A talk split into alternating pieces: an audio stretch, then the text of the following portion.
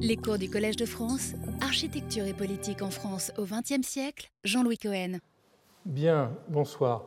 Euh, je commence une seconde avant l'heure, puisque, comme vous le savez, ce soir, nous avons deux euh, cours d'une heure chacun, euh, qui ont certaines relations entre eux. Si je me souviens de ce que disait le président Mao Tse-tung, les campagnes encerclent les villes. Donc on va d'abord faire le tour des campagnes avant d'aller de voir ce qui se trame à Paris et sur Paris pendant cette période de l'occupation. Donc tout d'abord, euh, les enjeux régionaux et ruraux. Le programme de reconstruction de Vichy, de reconstruction qui, vous l'avez compris, n'est pas qu'une reconstruction matérielle, architecturale, qui est une reconstruction sociale, euh, idéologique, politique, ce programme de reconstruction se conjugue euh, notamment au travers de deux ensembles de politiques qui portent sur l'ensemble de la société française. L'accent mis sur les régions, voire sur les provinces, par un État qui, par ailleurs, n'a jamais été aussi centralisateur, et par ailleurs la célébration de la ruralité au travers des figures du village et du paysan au découpage territorial issu de la Révolution et de l'Empire, au, département, euh, le régime entend, euh, pas directement, mais progressivement, substituer les provinces calquées sur celles de l'Ancien Régime. Pétain déclare à ce propos en 1940, je cite, Nous organiserons les provinces dans lesquelles on devra trouver tout ce qui est nécessaire à la vie. Euh, il rédige symptomatiquement pour le 110e anniversaire de la naissance de Frédéric Mistral le 8 décembre 40, un message dans lequel il, dit que le fait libre, Mistral, est bien, je cite, l'évocateur sublime de la France nouvelle que nous voulons restaurer, en même temps que de la France traditionnelle que nous voulons redresser. Puisse notre renaissance française trouver en Mistral son guide et son maître, son animateur et son inspirateur. Euh, et il souligne le conservatisme euh, ambiant, euh, le conservatisme des régions, je dirais, de l'esprit provincial, il, le souligne pour euh, s'en féliciter, c'est ce conservatisme, dit-il encore, qui oppose une résistance farouche à tout ce qui vient nous déclasser, nous niveler, nous déraciner.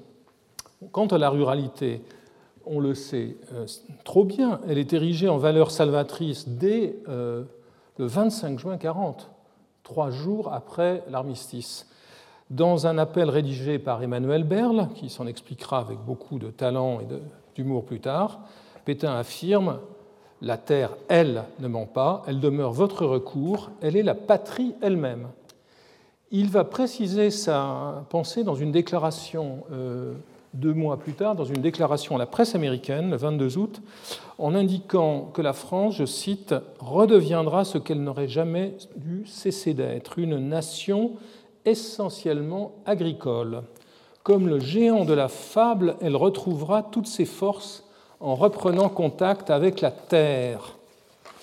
Gérard Miller, euh, dans son, ses Pousses, au jouir du maréchal Pétain, magnifique ouvrage, dont j'ai parlé déjà, a montré l'importance dans ce propos de la figure du paysan. Le paysan avec lequel euh, le maréchal communie sur cette euh, image. Euh, selon Pétain, il convient, je cite, que le paysan soit hautement honoré, car il constitue avec le soldat les garanties essentielles de l'existence et de la sauvegarde du pays.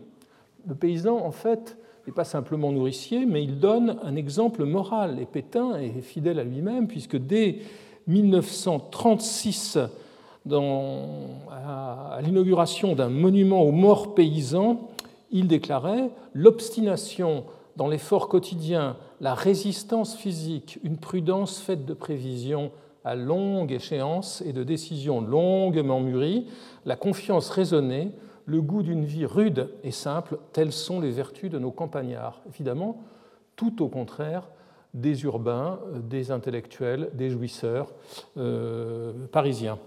Ces deux champs, si je puis dire, de la politique de Vichy se recoupent. Le régionalisme se fonde sur la célébration des campagnes et des petites villes, et l'espace rural est perçu dans une perspective provinciale. Ils correspondent, ces deux champs, à des discours et des programmes distincts, cependant, qui sont marqués dans beaucoup de cas au saut de cette ambiguïté qui est, euh, je l'ai souligné souvent, une caractéristique des années d'occupation. Dans ces deux champs euh, se rencontrent des registres euh, multiples, littéraires, artistiques évidemment, urbanistiques et architecturaux. Déjà, j'y reviendrai, l'exposition de 1937 où, où cohabitaient un centre régional et un centre rural qui était d'inspiration plus moderne permettait de mesurer certaines distances et certaines intersections entre les deux types de discours. Sous l'occupation, tant le régionalisme que le, ruralisme tendent à contaminer les discours et la pratique, forçant les modernes, c'est ce que l'on va voir, les plus déterminés à des inflexions dans leur démarche ou les conduisant à des stratégies euh, reposant sur la ruse et qui finissent par être euh, euh, très subversives.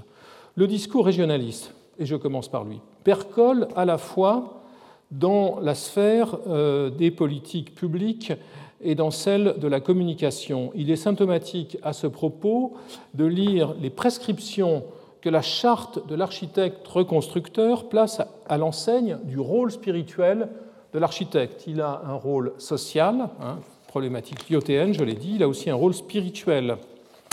Euh, et je cite cette charte, songez, écrivent ces auteurs, que de, Songez que depuis plus d'un demi-siècle, les petites villes, les campagnes, sans les dix, les caractères régionaux s'effacent.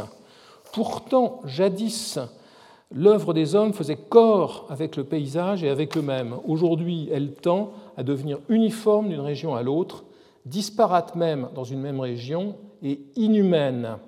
Il faut donc, les causes du mal étant évidentes, chercher les moyens de les combattre. Pour cela, n'hésitez pas à regarder les maisons traditionnelles des petites villes et des villages votre premier travail, tout un protocole très clair euh, est énoncé par cette charte. Votre premier travail sera donc de vous pénétrer de l'esprit de la région dans laquelle vous allez créer. Il vous faut apprendre à la bien connaître et surtout à l'aimer. Elle ne se livrera pas tout de suite, car si certains de ses caractères sont apparents, beaucoup d'autres sont cachés et exigent pour se révéler de la sensibilité, de l'intuition et de la réflexion. Alors, il s'agit donc d'analyser comment, euh, au travers de toute une série de méthodes qui sont celles que va codifier, par exemple, le livre de Doyon et Ubrecht, dont je vais parler dans un moment, après, au terme de cette analyse, reprend la charte, il vous sera facile d'en faire une synthèse euh, qui, devenue familière, sera pour vous d'une aide précieuse dans l'étude de vos projets. Vous saurez alors apporter cet élément spirituel qui fait, suivant qu'il existe ou qu'il en est absent, une architecture humaine et vivante, ou une architecture, euh, ou au contraire une réalisation décevante et morte. Euh, la charte, dans, notamment en soulignant les écueils à éviter euh, dans ce travail de reconstruction, la charte prend soin de ne pas utiliser des accents trop conservateurs et trop, trop réactionnaires. Et je, je, poursuis. Ce qu'il vous faut donc chercher, c'est à être moderne, c'est-à-dire à concevoir et bâtir des maisons qui conviennent au genre de, au genre de vie actuel il ne faut pas s'arrêter à des solutions où seul le rationalisme interviendrait et d'où tous les facteurs traditionnels et locaux seraient écartés. C'est là l'erreur profonde de ceux qui ont cru que l'architecture moderne était cela. En sens inverse, les purs pastiches du passé ne résoudraient pas les problèmes. En résumé, vous bâtirez avec un esprit moderne imprégné de ce qui, dans le traditionnel, a résisté au temps et en vous adaptant aux conditions locales. Ce genre de, de phrases habilement balancées, euh, euh, on en trouve à, foison dans tous ces discours, on en entendra d'autres.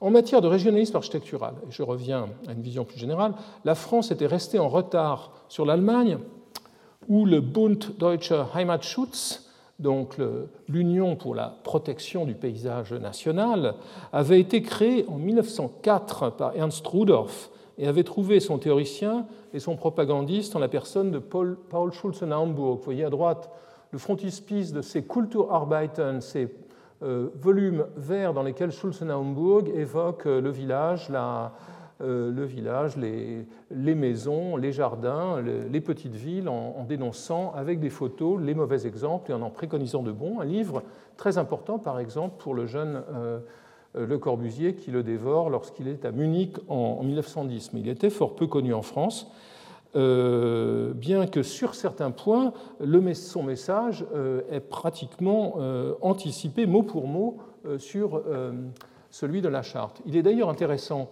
que lorsqu'il cherche des correspondants pour technique et architecture, euh, j'en ai parlé déjà, euh, André Herman, en, 1941, euh, après avoir négocié la publication de la revue avec les Allemands, envoie une lettre à Schulzenhamburg pour lui demander de lui envoyer des documents sur la politique du paysage régional en Allemagne.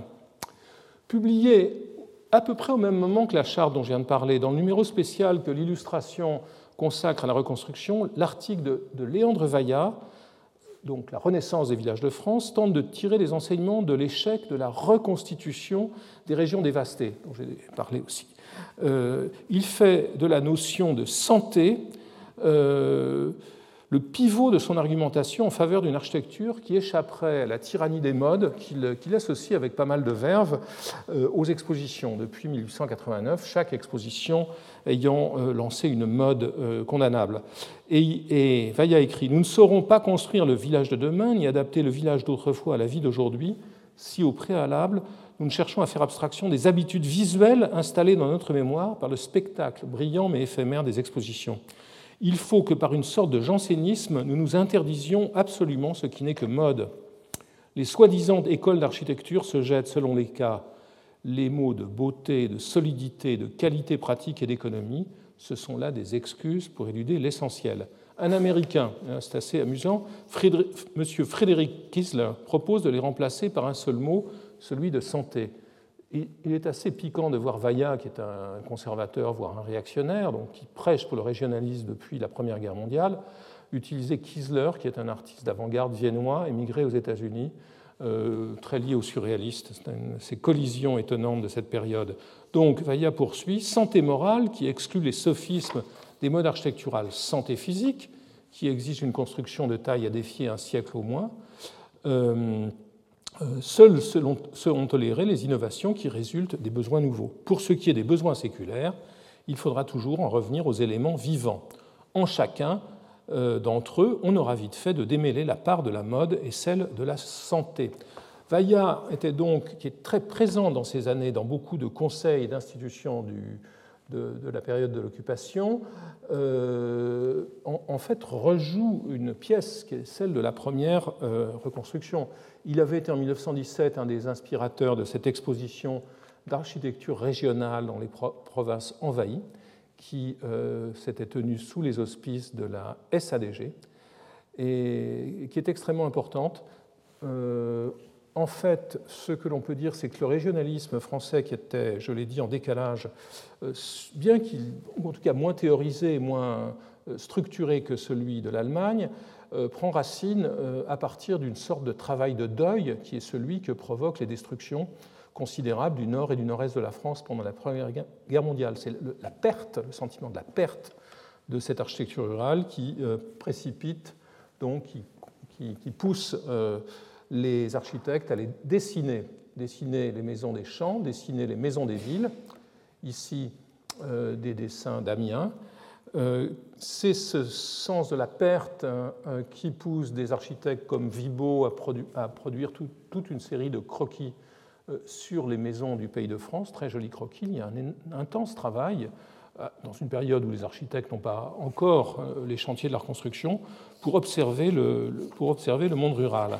Parmi les sources qu'il utilise aussi pour une reconstruction respectueuse des caractères régionaux, Vaillat ne peut évidemment pas manquer de citer le magnifique ouvrage de Charles Le Trône, Mur et toit pour les pays de chez nous, publié en 1923. C'est un ensemble de trois volumes, de trois portfolios, comme on dit aujourd'hui, euh, qui contient toute une collection de solutions architecturales qui sont ajustées aux traits typiques de chaque euh, région française. Donc le bureau de poste breton, le bureau de poste alsacien, euh, la mairie bretonne, la gare de chemin de fer franc-comtoise ou basque, euh, des aquarelles de, Le Trône, qui, sera, vous le savez, l'architecte du zoo de Vincennes et le premier architecte de l'exposition de 1937. Donc toutes ces, toutes ces aquarelles très savoureuses fournissent aux élèves des beaux-arts des tubards, des modèles qu'ils copieront dès les années 20 et jusqu'au on l'a vu euh, la semaine dernière, dans les années 40.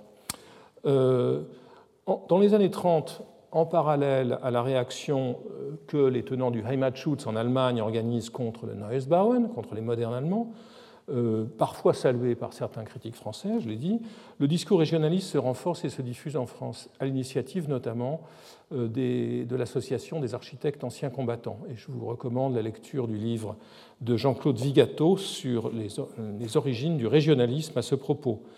Euh, et Mauclair, dont j'ai déjà parlé, écrit dans L'architecture va-t-elle mourir en 1933, je cite, Le régionalisme est la bête noire du communisme. Pourtant, la réflexion sur la région et la ruralité n'est pas l'apanage de la droite, comme le montrent plusieurs ensembles de l'exposition internationale de Paris en 1937. Le, plus important, c'est le centre régional, qui assemble sur l'île des Cygnes euh, les pavillons des régions, qui sont pour beaucoup d'entre eux une interprétation modernisée des constantes historiques, euh, comme le montre, euh, selon les termes d'un journaliste, dans ce village fait de tous les villages de France, des pavillons comme celui de la Savoie d'Henri-Jacques Lemême, qui, est une, qui sera un des inventeurs du chalet modernisé. Euh, ici, vous voyez le pavillon de la Côte d'Azur, euh, qui, vous le voyez, est à pic au bord de l'eau, donc c'est une espèce de petit parc d'attractions interrégional. L'architecte en chef de l'exposition, Jacques Grébert, qui avait remplacé le trône, y voit, je cite, la plus vivante illustration du livre de son prédécesseur. Et il poursuit, la preuve est faite que sans aucun pastiche, l'adaptation des besoins modernes aux traditions immortelles qu'imposent le climat, la race, les coutumes et la langue permet de dégager une forme d'architecture vivante incontestablement plus humaine et plus sensible que l'abstrait mathématique et monotone auquel aboutissent les dogmes stériles des espérantistes de l'architecture. Sur la même longueur d'onde euh, que Mauclair, qui lui préférait le terme de volapuc à celui d'espéranto, vous vous en souvenez? De son côté, le centre rural, ajout tardif à l'exposition, c'est un ajout du ministre de l'Agriculture du Front populaire, Georges Bonnet, rassemble tous les édifices d'un village théorique, mais interprété dans un langage de compromis entre éléments modernes et, quelques réminiscences historiques stylisées, mais assez légères. Le projet d'ensemble est élaboré par André Lecomte, donc un des architectes omniprésents dans les années 40. Euh, et ici, vous voyez par Gimpel, euh, Henquin, Japy et Martineau l'exploitation agricole qui, en fait, euh, est essentiellement un témoignage de, la mécanisation de, l'agriculture, la mécanisation des travaux des champs et celle de la transformation des produits agricoles. L'œuvre la plus mémorable de celle commandée par Bonnet, c'est euh, ce, euh, oui, pardon, voici, c'est ce diorama de euh, Fernand Léger et Charlotte Perriand, qui est réalisé en plein air. En marge de l'exposition, et c'est important pour ce qui va suivre, le premier congrès international du folklore rassemble des historiens et des géographes, aussi des ethnologues, des folkloristes qui ne s'appellent pas encore ethnologues, sous la direction du directeur du Musée de l'Homme, Paul Rivet, et euh, avec le concours euh, très actif de Georges-Henri Rivière, dont je parlerai.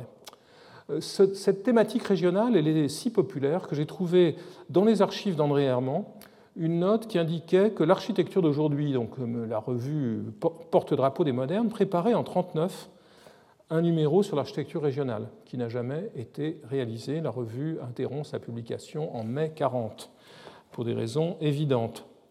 Et donc, euh, on voit bien euh, que, les modernes, ou en tout cas ceux qui sont organisés ou structurés dans cette revue, n'entendent pas laisser à leurs adversaires l'exclusivité de l'usage d'une notion populaire et euh, d'une notion très, très diffusée, et aussi leur, intention d'apporter des réponses concrètes à ce, à ce thème.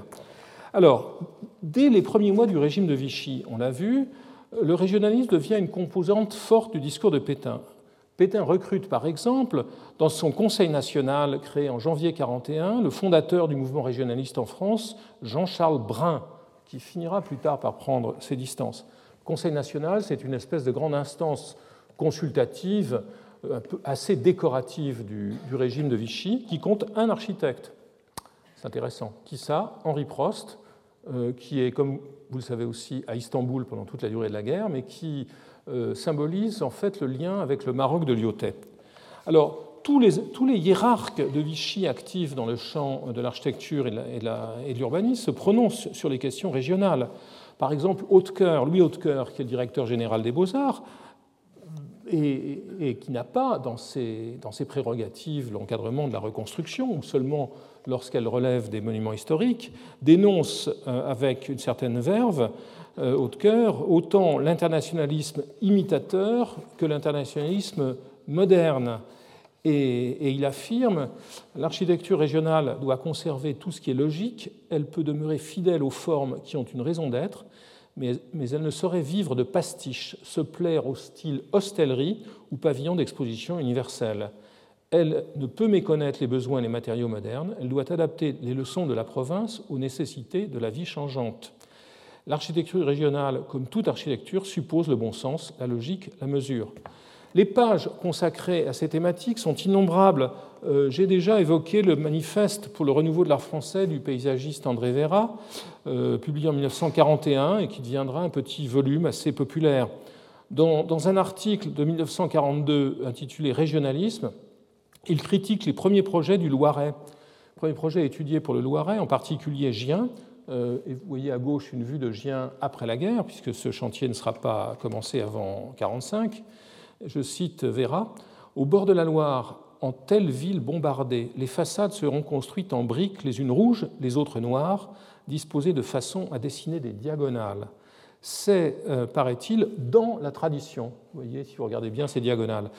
Euh, ce travail exécuté avec des briques régulièrement calibrées, régulièrement teintées, rouge ou noir, régulièrement posées à fleurs, d'un même plan vertical, régulièrement jointoyées, ne produira-t-il pas un pénible bariolage?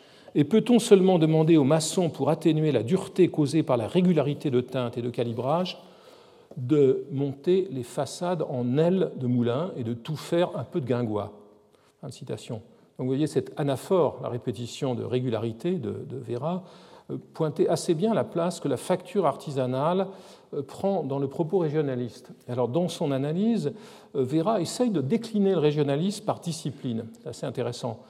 L'architecte, le paysagiste et l'urbaniste, chacun sont appelés à suivre une démarche régionaliste spécifique. L'architecte qui réside en province, écrit-il, connaît dans le pays des artisans et a plaisir à leur procurer du travail. Donc, euh, c'est ainsi qu'il constituera, euh, écrit, verra un style régional, moderne, naturel et vivant, qui ne sera pas une singerie.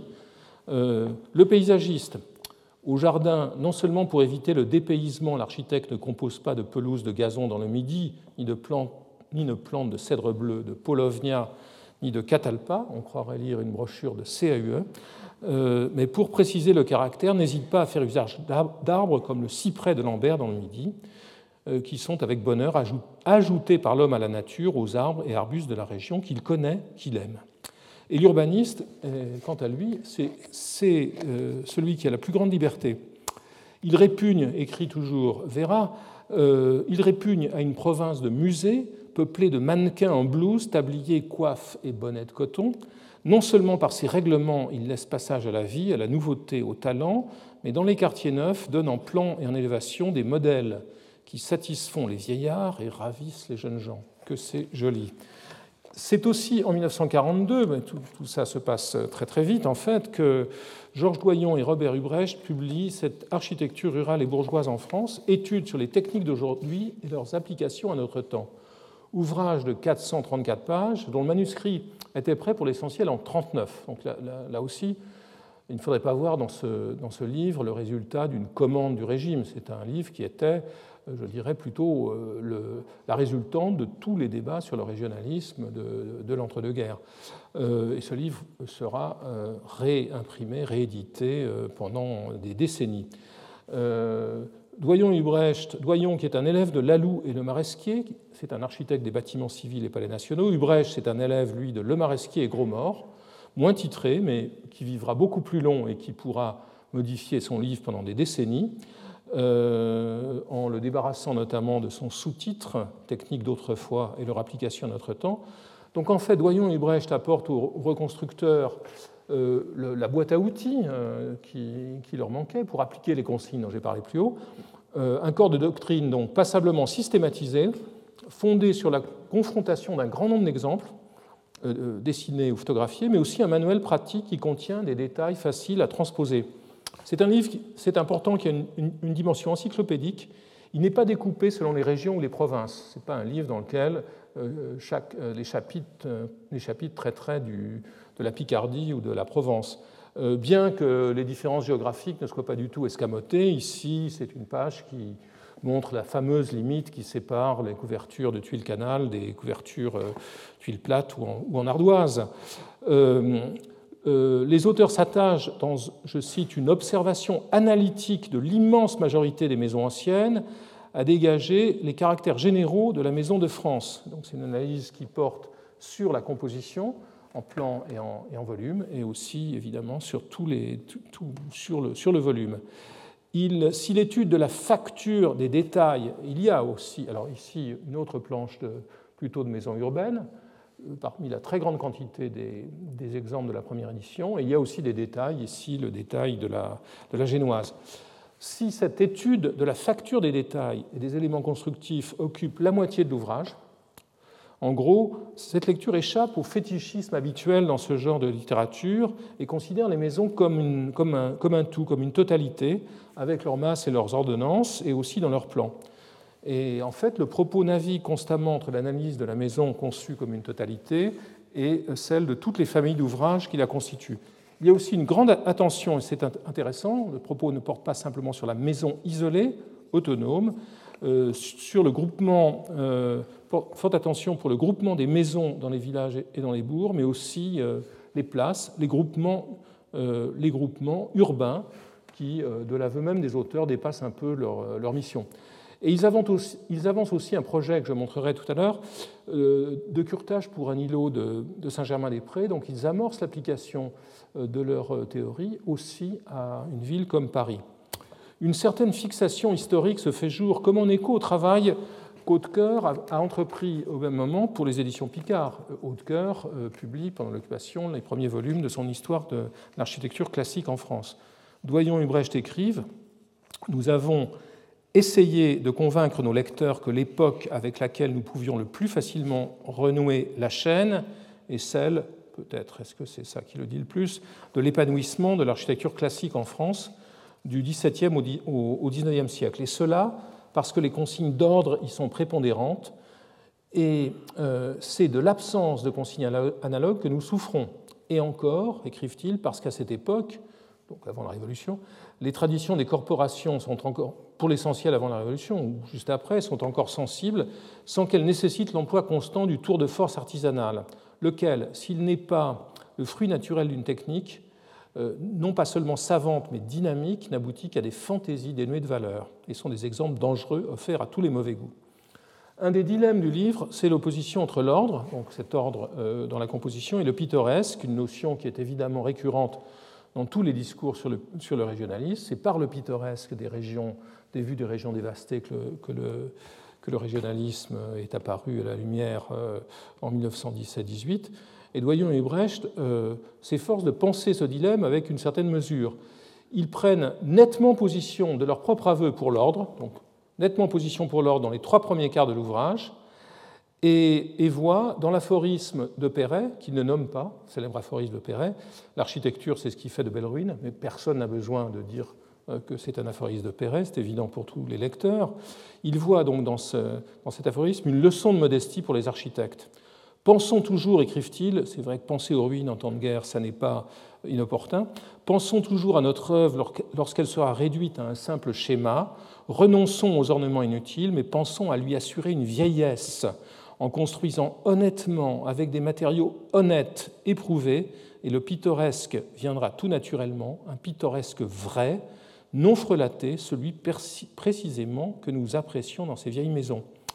Le terme d'honnêteté, nouveau un terme, tout à l'heure c'était la régularité, le terme d'honnêteté qui revient presque obsessionnellement est conjugué avec celui d'instinct, et les deux auteurs se hasardent à dire, euh, voient qu'ils ont des lectures, je cite, L'art touche de près à l'instinct est l'une des définitions que l'on en a donné sous le nom de Einfühlung et celui d'imitation sympathique, de mimétisme contagieux. Euh, la problématique de Doyon et Ubrecht n'est d'ailleurs pas non plus elle n'est pas Donc ce ne sont pas des architectes analphabètes, ce sont des architectes qui ont quelques lectures. Euh, ils ne sont pas radicalement antimodernes et, ils le démontrent de manière assez euh, amusante lorsqu'ils prennent soin de reproduire euh, ce croquis d'un hameau de pêcheurs en Bretagne, de Le Corbusier à gauche, et à droite un dessin de maison bretonne de l'URSA, pour dire voilà, nous puisons aussi aux sources modernes. Descriptif, comme on l'a vu, descriptif, et de manière très méthodique, l'ouvrage est aussi prescriptif et entend avoir une authentique valeur d'usage. Il se conclut sur plusieurs pages de consignes rédigées à l'usage des praticiens, vous voyez ici, et qui mettent en regard à gauche les pratiques anciennes à conseiller, euh, il y en a beaucoup, et à droite les habitudes modernes à éviter. Il y en a moins, mais il y en a. Et, tout ceci dans des domaines comme euh, la maçonnerie, euh, la toiture, la charpente, la menuiserie ou la serrurerie. Les réactions à ce livre euh, qui est assez original dans la période d'occupation. D'abord, c'est un très gros livre dans une période où le papier commence à manquer sérieusement. Euh, euh, dans l'architecture française, Hilt se félicite de leur rappel à l'ordre et aux principes de composition, écrit-il en ces temps où la facilité règne. Et dans la revue rivale, plus moderne, Technique Architecture, Herman y voit un encouragement, je cite, à élaborer par des équivalences savantes, terme très intéressant, et que l'on n'aura pas le temps de trop commenter, des solutions neuves. Toujours en 1942, décidément une année clé, un passage à l'acte à l'échelle nationale intervient, euh, cette fois-ci dans la sphère du projet, du dessin, avec les concours d'études provinciales qu'organise le commissariat à la reconstruction immobilière.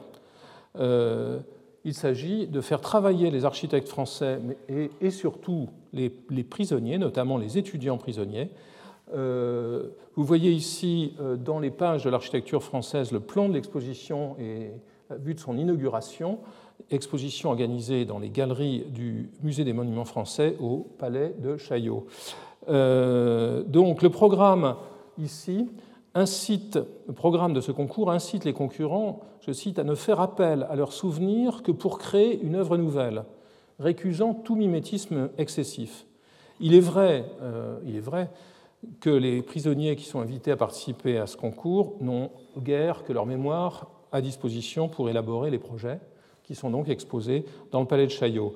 Dans les alcôves des galeries que vous voyez ici, euh, et dans les pages de l'architecture française, ces projets sont présentés par euh, région, la part du Lyon étant réservée à l'île de France. Donc voilà quelques-uns de ces projets, il y en a beaucoup, donc élaborés dans les camps, dessinés, euh, des projets de grandes fermes, des projets d'habitation rurale, faites euh, euh, parfois en maquette avec les moyens du bord.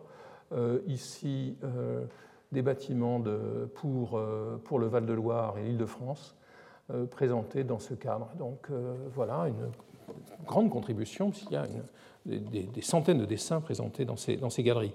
D'autres architectes qui ont échappé à la captivité, qu'ils se soient évadés ou qu'ils aient réussi à se faire libérer, participent aussi à ces études et voici dans les archives de Louis Arech, à la de l'Architecture et du Patrimoine, euh, ses études sur les fermes en Artois. C'est un, c'est un projet qu'il élabore avec une, avec une équipe pléthorique. Donc on peut dire que dans cette période 42, les architectes qui ne sont pas engagés dans les projets de reconstruction de façon significative, sont invités à s'occuper en travaillant à ces, euh, à ces projets.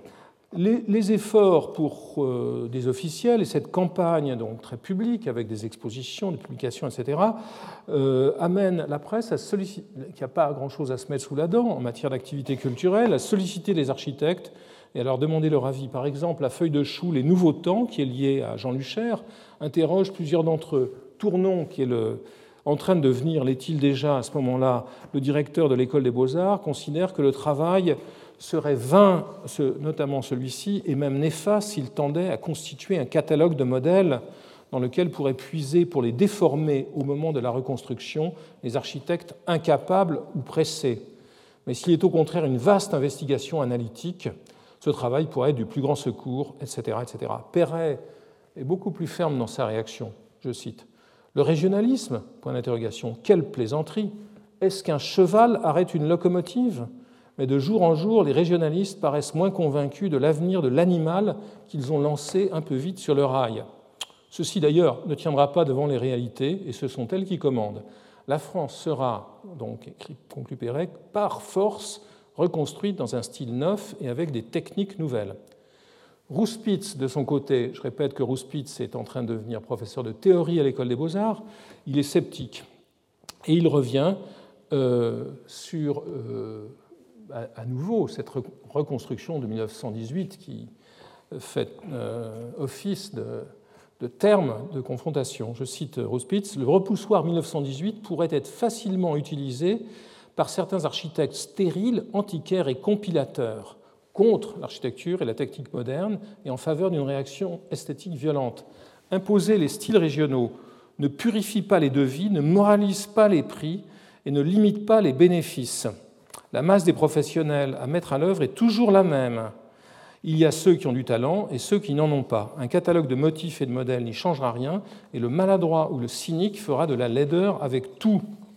Ailleurs, il rejoint tout à fait, notamment dans un article très important qui est un peu le, corps de la doctrine de Rouspitz entre le régionalisme et le machinisme. Ailleurs, euh, il rejoint tout à fait, euh, tout à fait Perret. Je cite un, texte important. Les architectes ont donc rêvé d'une forme délicieuse, celle-ci, euh, mais exceptionnelle de leur activité professionnelle et oublié qu'ils avaient une mission sociale et technique considérable à accomplir. Ils n'ont pas pensé à l'immense offensive, terme connotation militaire, de réalisation rapide qui va s'imposer au bâtiment et devant laquelle rien ne tiendra qui ne soit par avance raisonné, préparé minutieusement dans le sens de la pensée, de l'art, de l'organisation, de l'exécution rapide, dans une standardisation régionale nuancée, etc. Une architecture qu'il préconise comme devant être d'abord une architecture de laboratoire, puis une architecture de série. Alors, maintenant passons au camp des modernes les plus, déclarés.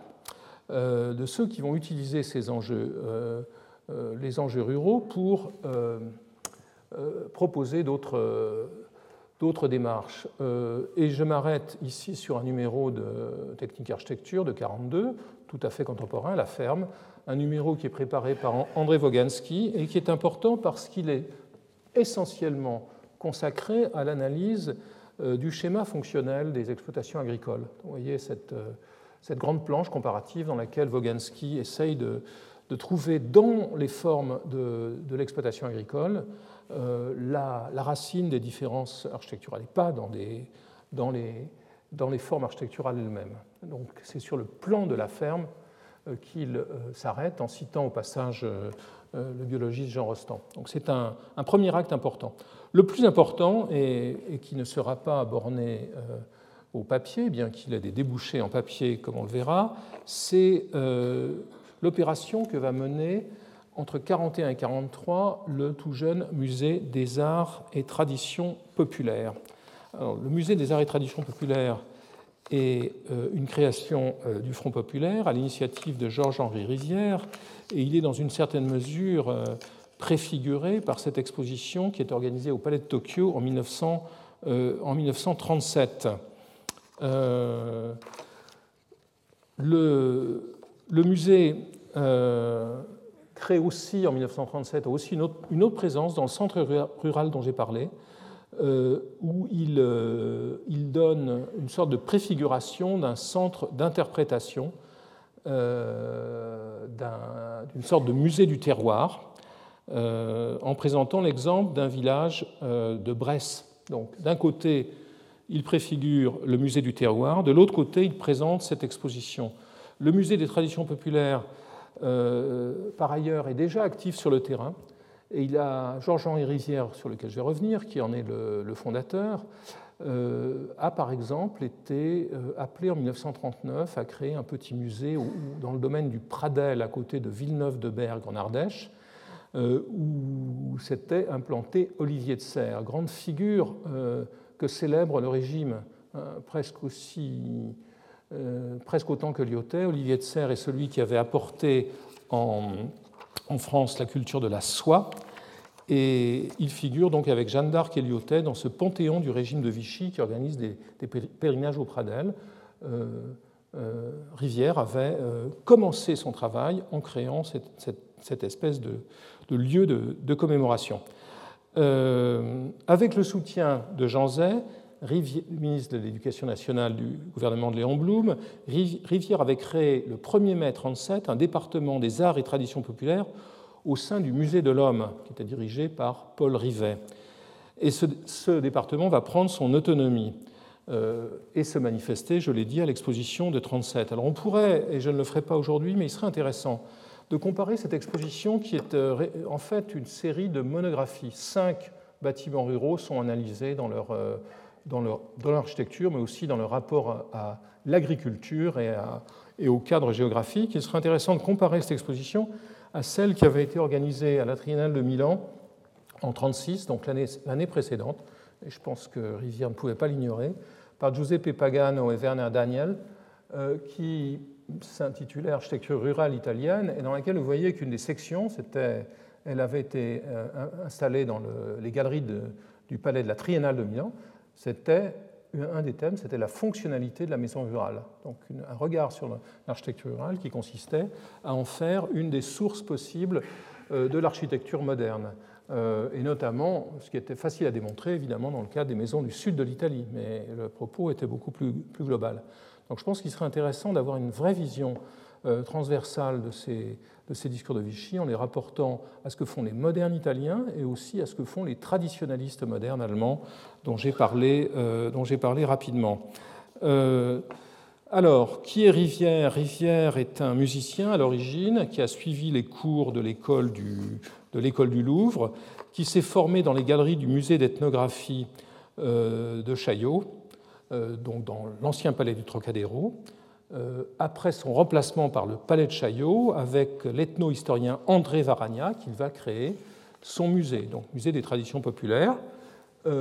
C'était au Trocadéro qu'il avait, au début de sa carrière, été un des organisateurs de la légendaire mission Dakar-Djibouti à laquelle ont participé euh, de remarquables euh, figures comme Marcel Griol euh, ou Michel Léris.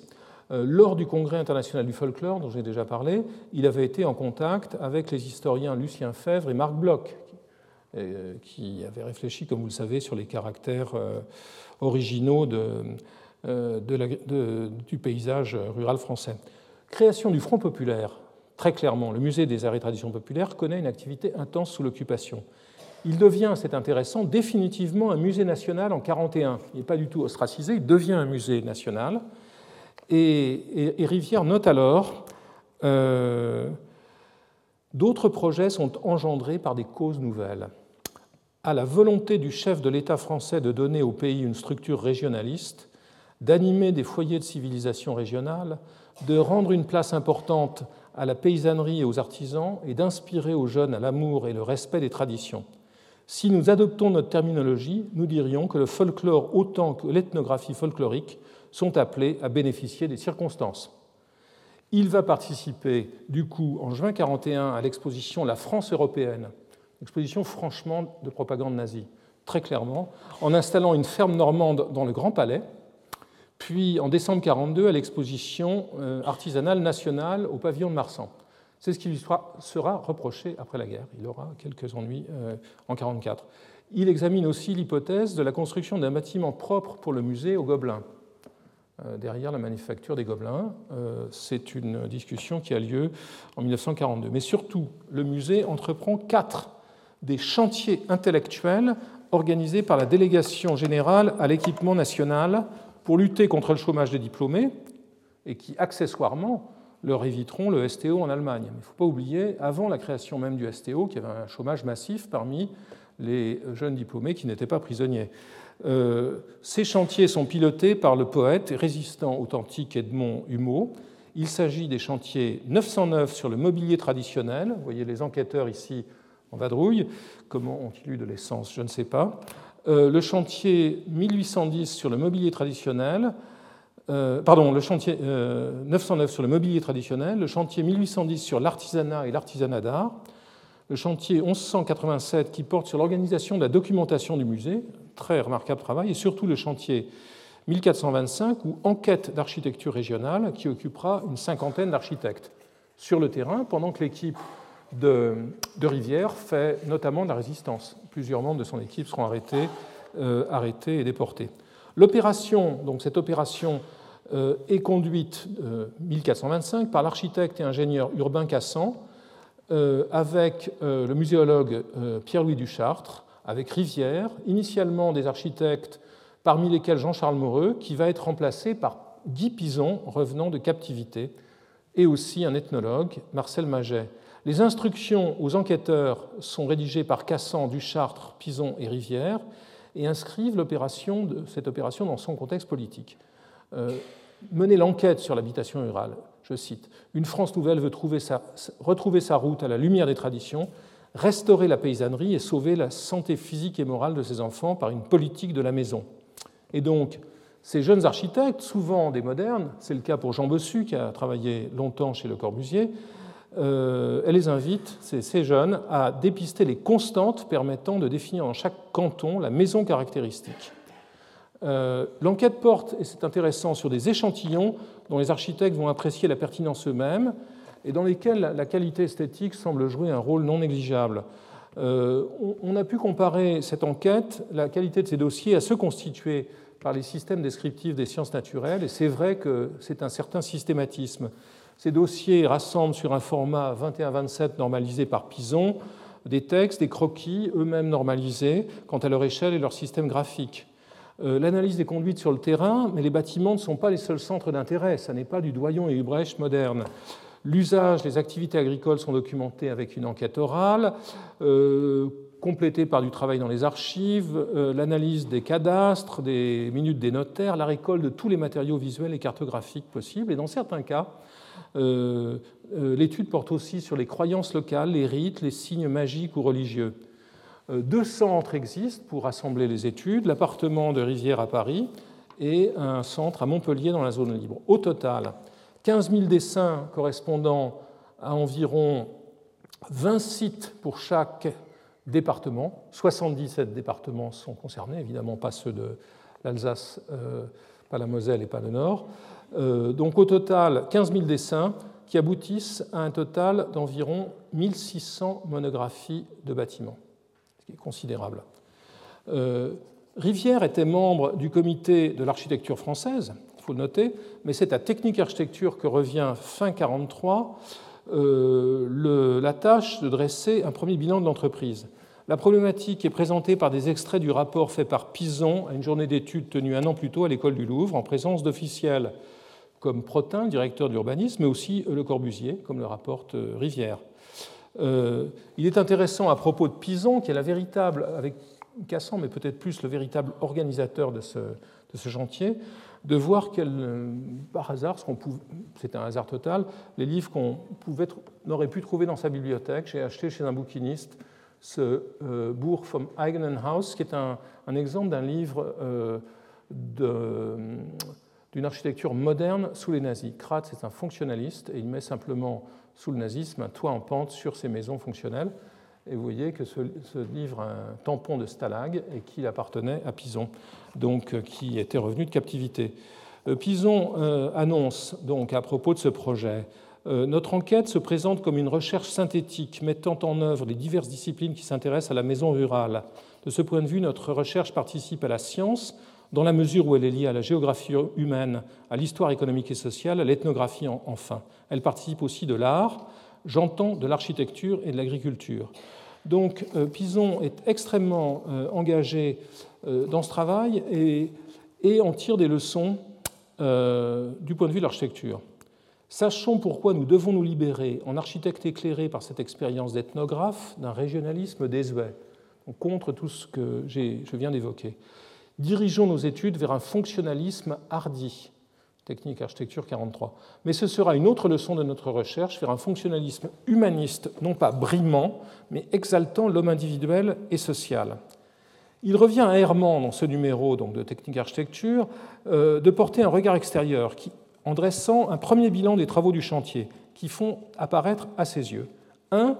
La diversité insoupçonnée et l'interpénétration des techniques locales dont la répartition est loin de correspondre à la délimitation simpliste de régions géographiques ou économiques. En gros, c'est le ruralisme, l'ethnologie rurale contre le régionalisme. 2. Euh, Herman poursuit, la multiplicité des facteurs auxquels ces techniques locales doivent leur origine et leur justification, souvent bien différents des seules conditions véritablement locales que sont les ressources en matériaux et le climat. 3. La variabilité dans le temps de certains de ces facteurs et en conséquence de ces techniques elles-mêmes. Les dossiers que publie Herman renforcent ces thèses. Ils utilisent, vous, le voyez ici, un remarquable système graphique euh, euh, homogène qui a été mis au point par Bossu. Ils explorent, comme on le voit ici, les données géographiques et économiques. Ils mettent en relief dans ces planches absolument magnifiques, en regroupant plusieurs cas par département, similitudes et différences, et surtout relient euh, l'organisation des bâtiments à la structure des exploitations.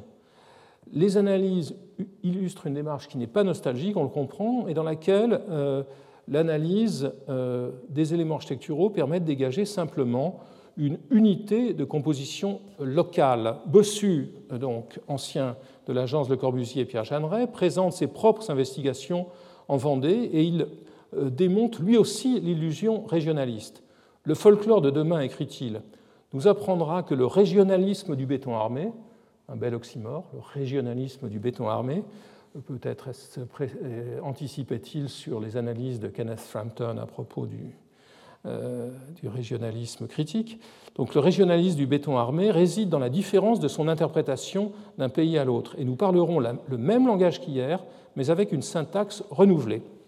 En mai 1944, euh, Bossu, euh, Rivière pardon, envoie à Bossu, document de gauche dans les archives de Bossu, sa note sur les caractères esthétiques de la maison rurale française. C'est la conclusion qu'en tire Rivière. Euh, et il écrit En souvenir de nos Vendées. C'est énigmatique. Inquiété à la libération, Rivière cède un temps la direction du musée à Maget, mais l'enquête sur l'architecture rurale est confirmée en 1946, en 1946, très vite. Il est vrai que Cassan, qui l'avait lancé, est devenu entre-temps directeur général de la construction dans le ministère de la Reconstruction et de l'Urbanisme de Raoul Dautry, qui est son vieil ami depuis les années 20. Et Cassan lui-même publiera un livre sur la question en 1946, Hommes, maisons, paysages, essais sur l'environnement. L'année suivante, Technique et architecture toujours, revient sur l'expérience du chantier 1425. Euh, Rivière publie enfin la note envoyée à Bossu, vous la voyez à gauche, à droite, pardon, dans Technique, euh, débarrassée de la grille rigoureuse et contraignante euh, euh, pardon, et le dispositif du chantier 425 apparaît en toute clarté, débarrassé de cette grille rigoureuse mais assez contraignante de Bossu. Et on, en perçoit bien à la fois l'amont intellectuel, et je pense par exemple à cette étude générale sur le Vercors d'Albert Soboul, historien communiste spécialiste de la Révolution française, qui introduit un dossier dans lequel on peut voir enfin en version intégrale imprimée la, euh, la manière dont ces dossiers ont été constitués et en percevoir, toutes les couches de l'analyse. Donc le, texte de Soboul est tout à fait intéressant et, montre bien que, que, ce chantier, euh, mené par des architectes qui se définissaient, je pense à ce que disait Pison comme, ethnologue, ce chantier était infusé par une très très grande, euh, un très grand raffinement de, sources intellectuelles. Euh, et donc vous voyez ici une monographie, je vais vous montrer toutes les planches de cette monographie telle qu'elle a été publiée dans Technique et Architecture, euh, un, hameau du Vercors, euh, et vous voyez donc le travail cartographique, l'analyse de plan masse et, de, et, du plan de base, l'analyse du plan meublé et habité, l'analyse des, des, éléments de la toiture, le le travail sur le, détail des, techniques de, charpente utilisées, euh, euh, qui est mené à différentes échelles, avec à la fois des, dessins qui sont excellents et des photographies, et enfin euh, les détails de construction à gauche et l'historique à droite qui montre comment les, bâtiments actuels se sont développés dans le temps. Dans ce travail extrêmement fouillé, imaginez que 1600 de ces monographies ont été constituées. Hein. Euh, donc c'est un, corpus extrêmement important qui va, euh, un ensemble de matériaux importants qui aboutira euh, bien plus tard à la publication par Jean Cuisnier, successeur de Rivière, du corpus de l'architecture rurale française. et Rivière réussira de son côté à poursuivre ses travaux en faisant construire par Jean de Buisson le musée des arts et traditions populaires, aujourd'hui menacé.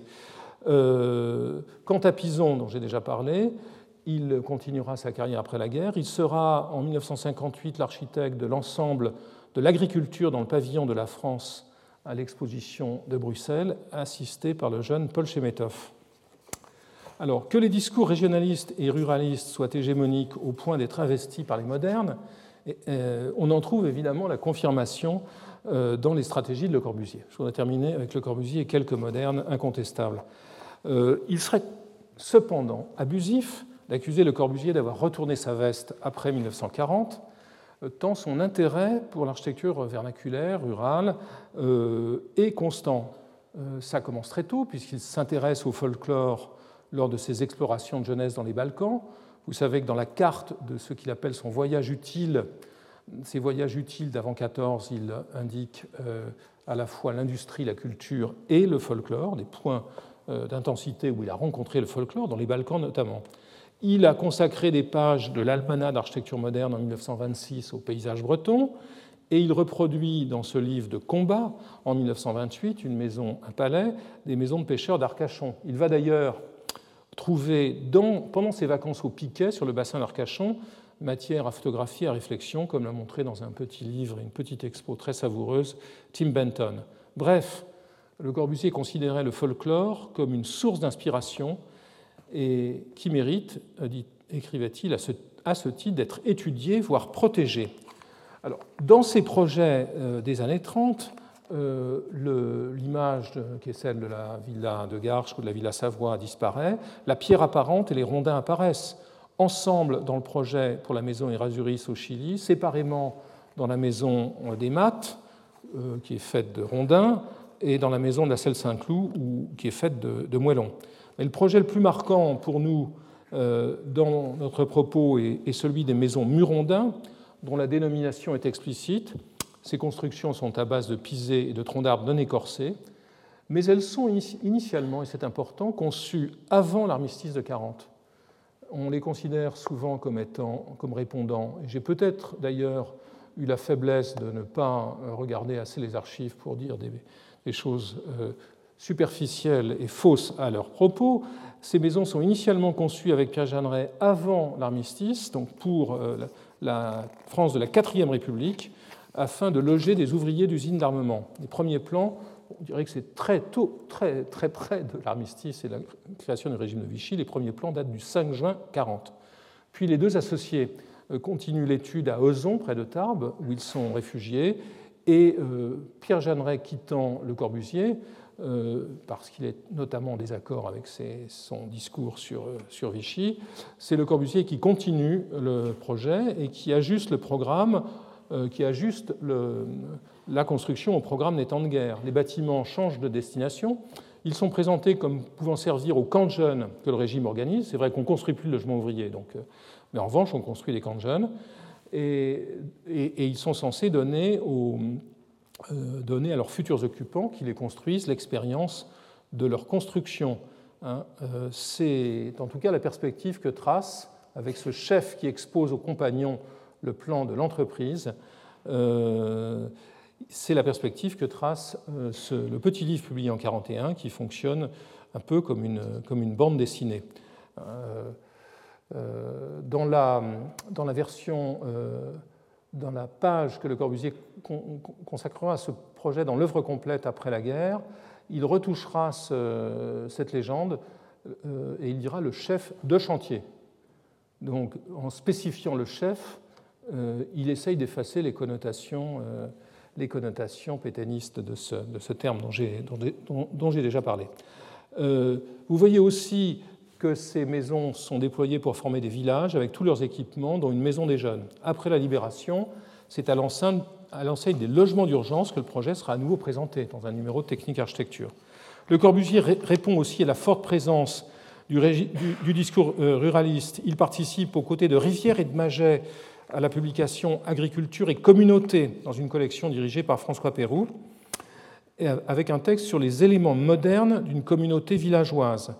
En 1944, il publie un livre préparé en, 1941, en 1940 pardon, qui présentait ses études des années 30 pour la réorganisation euh, agraire, pour ce qu'il appellera aussi la ferme radieuse, prenant position pour une modernisation des campagnes dans laquelle l'architecture serait un, un, facteur décisif.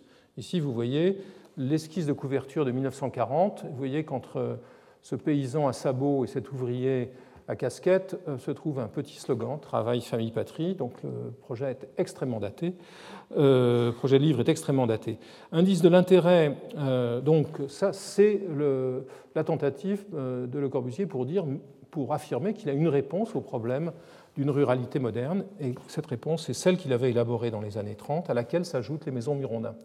Il va faire aussi, pour conclure à son propos, de l'unité d'exploitation agricole du village, un des trois établissements humains euh, dont il diffuse le principe euh, à la libération.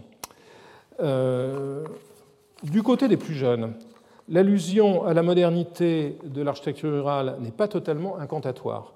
Le, numéro de technique locale de technique architecture se clôt sur des vues de la ferme du Grand Pouvreau, réalisée en 1941 dans le Marais vendéen par Jean Joël Martel, sculpteur pour qui euh, Le Corbusier avait construit une maison, et Gérald Hanning. Maison qu'ils définissent comme régionale sans être régionaliste. Un rare exemple construit pendant la guerre. Martel est un ami de Bossu. Il était intervenu au congrès du folklore de 1937 sur construction moderne et folklore. Quant à Hanning, il ne va pas tarder à être chargé par Le Corbusier de concevoir le modulor. Dans la Somme, enfin, et j'en termine, l'équipe formée par, l'urbaniste Paul Dufournay est toujours Bossu s'attache à un travail à l'échelle du territoire de la commune du Bosquel, entièrement incendié en 40, et à, l'échelle aussi des bâtiments ruraux. Donc voilà le travail à l'échelle euh, du village, à l'échelle de la ferme. Euh, voici l'exemple de la ferme Kennel, dont les bâtiments d'habitation et d'exploitation sont complètement repensés et pour lesquels des charpentes en bois extrêmement avancées vont être conçues par Robert Le Ricollet. On pourrait dire qu'il s'agit là du cas le plus concret, notamment quand on regarde le plan de la mise en œuvre des conclusions du chantier 1425 auquel Bossu avait participé. Il est donc clair, pour conclure, que les enjeux conjugués du régionalisme et du euh, ruralisme ont été saisis pendant trois ans par toutes les composantes de l'architecture française et pensés selon les cas dans une perspective réactionnaire, nostalgique, euh, ou dans une perspective ethnographique, descriptive et critique, et aussi, on le voit ici, comme un stimulus pour une relance de l'invention moderne. Merci. Retrouvez tous les contenus du Collège de France sur www.colège-2-france.fr.